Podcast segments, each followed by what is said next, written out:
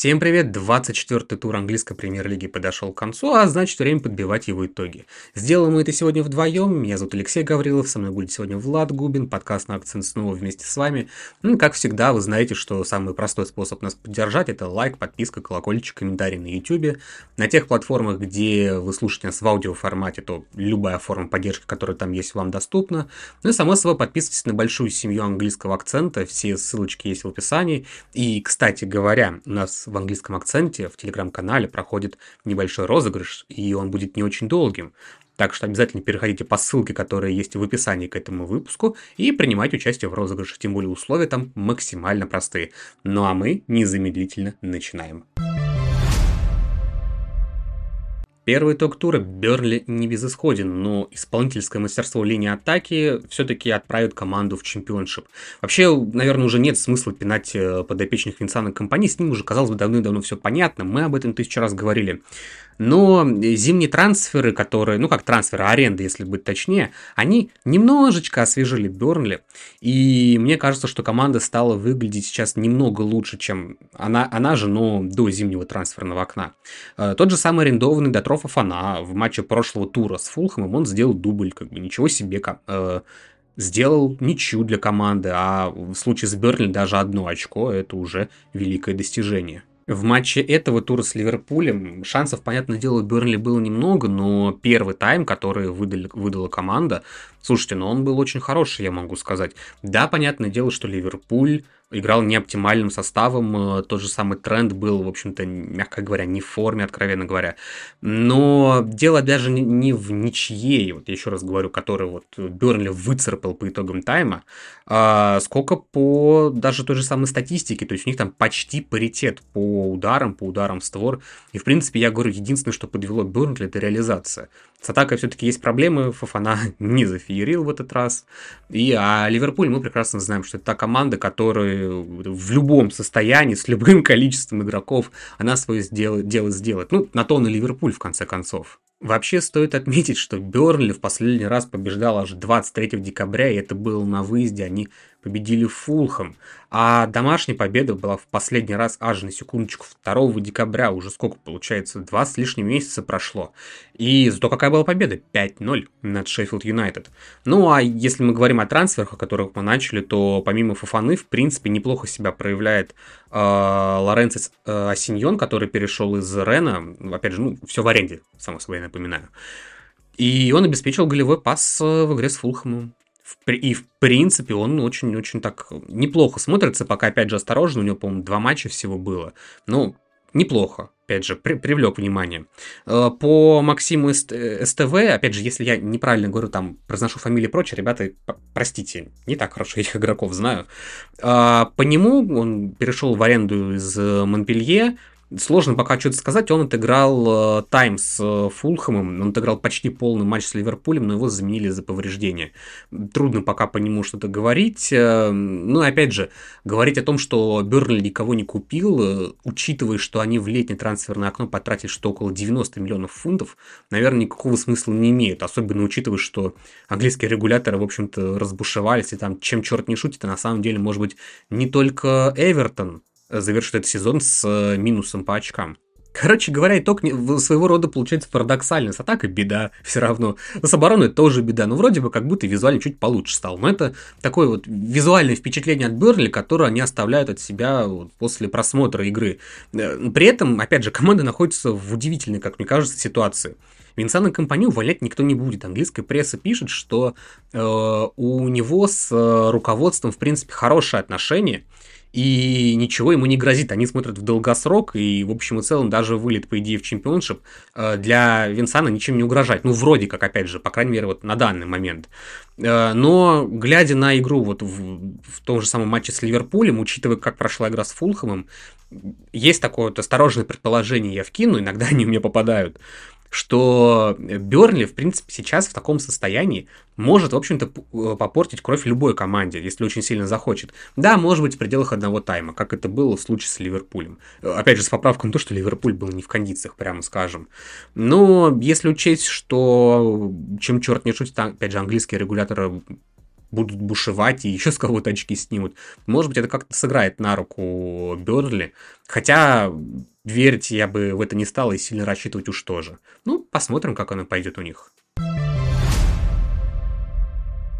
Продолжаем мы идти снизу вверх по турнирной таблице, и еще один итог это то, что Энтони Ланга нашел себя.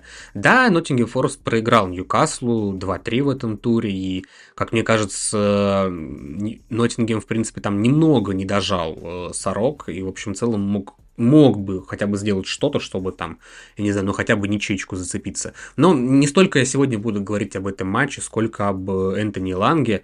21-летний э, шведский нападающий э, забил за этот сезон за Ноттингем Форест 5 мячей и отдал 6 голевых. И вы скажете, ну, ну и чё, вот, вот и чё я это сейчас рассказываю?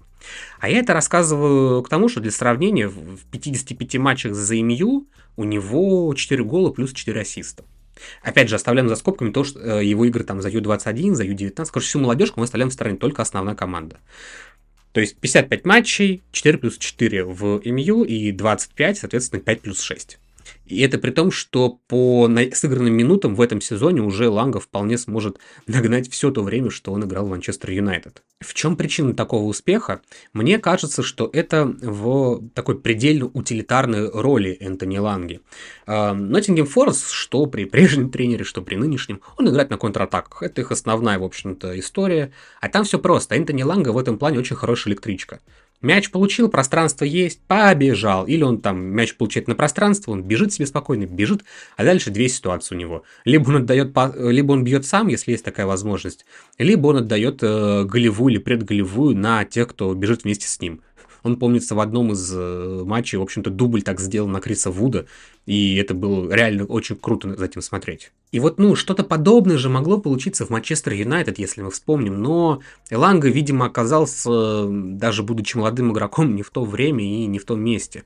Потому что в сезон, когда он полноценно мог себя проявить, и Сульшер его ввел в состав, э, приходит Криштиану Роналду, и, в общем-то, там команда ломается, пытаясь как-то встроить Криша в игру. Ну, короче, не будем трогать, ворошить эту старую историю. Потом приходит Рангник. Ну, я к чему говорю, Сульшер-то мог играть на контратаках, и, в принципе, Ланга там мог бы смотреться достаточно интересно. Вот я к чему говорю. А потом приходит Рангник со своим этим вот тотальным 4-2-2-2, и Ланга там вообще не вписывается. А потом приходит Тенхак, который, ну, как бы старал, максимально сторонился истории с контратаками, но волю ситуации, в общем и целом, у него это один из элементов игры, как мы сейчас видим.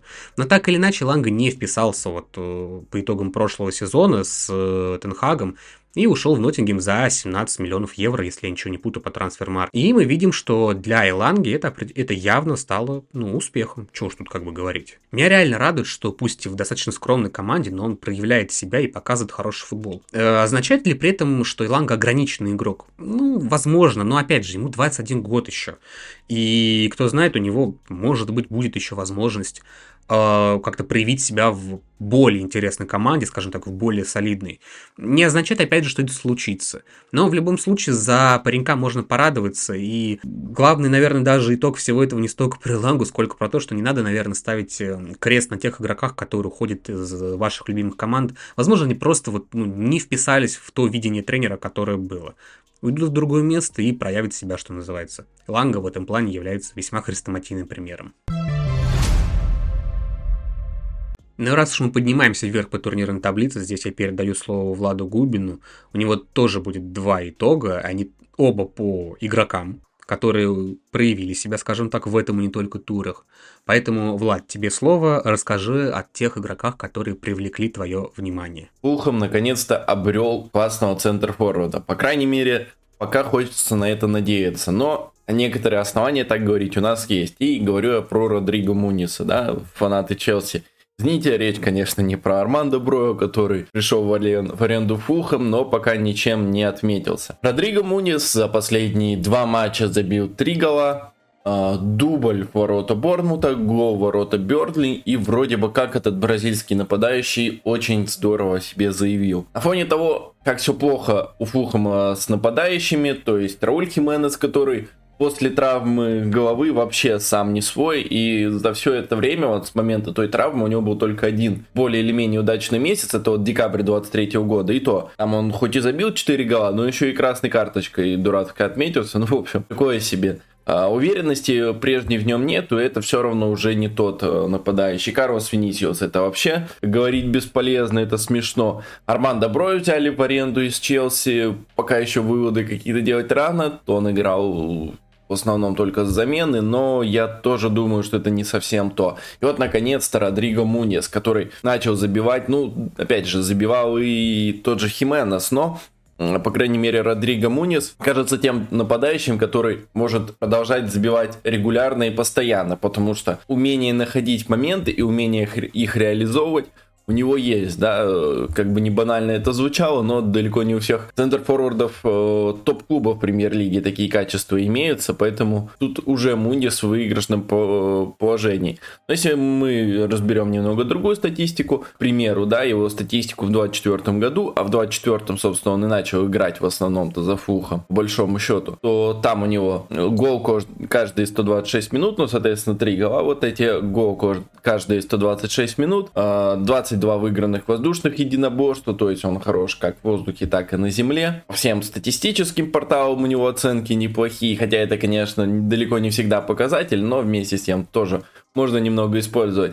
Ну и главное, э, Маркуси им очень доволен, хвалит, э, партнеры тоже хвалят э, Муниса в интервью. Поэтому хочется верить, что вот этот нападающий, который за всю карьеру в Англии забил не больше 15, по-моему, голов, что он сейчас выстрелит и начнет играть. Потому что Фулхэм имеет не очень большие ресурсы, но при этом команда играет в симпатичный футбол, зачастую стремится интересно играть в атаке, но вот э, очень часто их нападающие это просто беда. Не то, что они даже не реализуют, они зачастую не выходят на необходимые позиции, которых нужно э, эти моменты решать. Поэтому появление вот этой свежей крови, горо- голодного Родриго Мунниса, да, э, это уже очень большое дело. Посмотрим, как сложится, но пока я предполагаю, что голов 8-10 за оставшуюся часть сезона он положить сможет, а дальше больше. Посмотрим.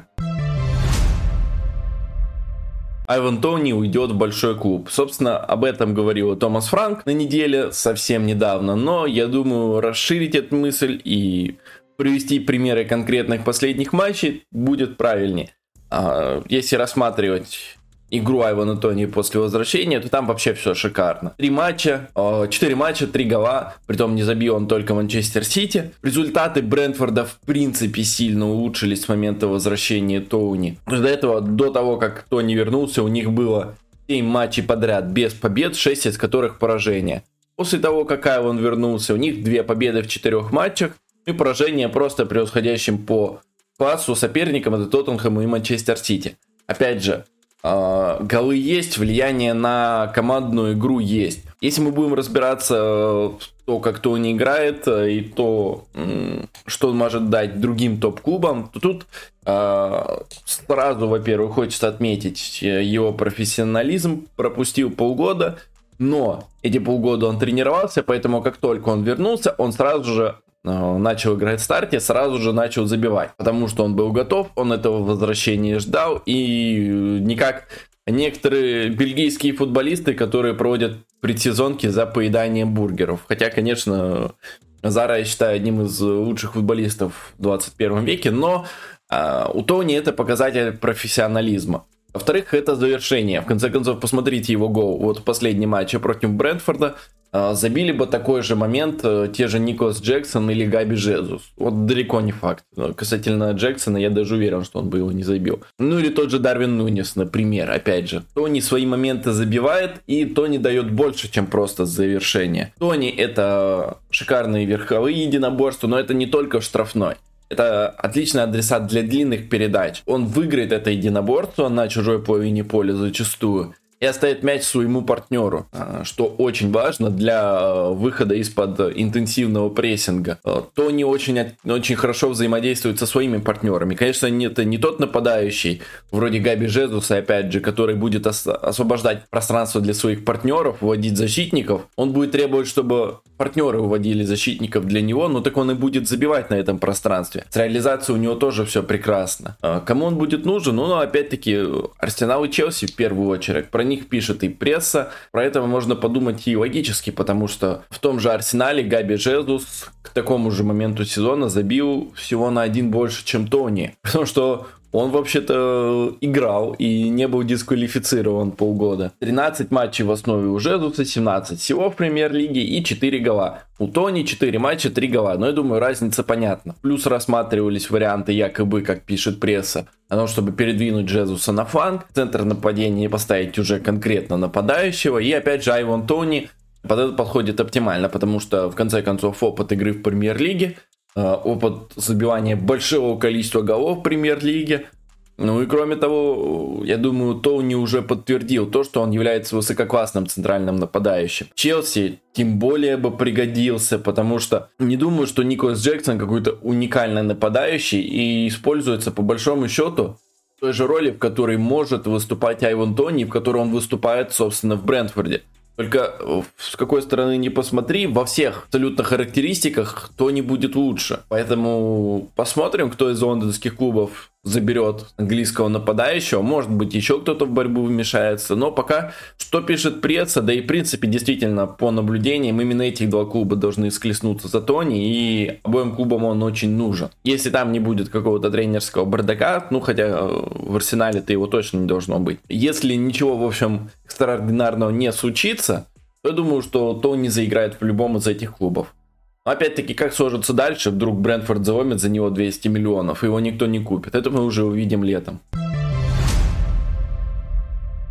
Слушайте, ну про Вестхэм надо поговорить. Ну, вы знаете, это вот тот редкий случай, когда у меня даже нет названия для итога, я вот его записываю, я, я его не смог сформулировать никак, вообще никак. А, потому что вот уже сколько, ну, несколько дней прошло, а я этот матч как вспоминаю, ребят, мне просто хочется орать. Ничего больше мне на самом деле не хочется. И это при том, что это первый матч, который... Э, вот я смотрел его в лайве и писал к нам в телеграм-канал подкастного акцента.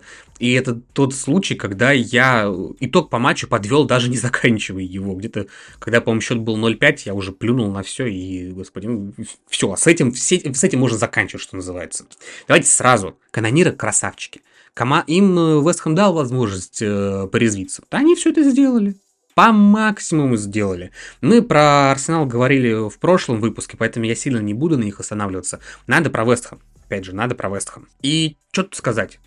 Да ничего хорошего, блин. Вообще ничего. Э, команда Дэвида Моиса без побед уже в семи матчах во всех соревнованиях.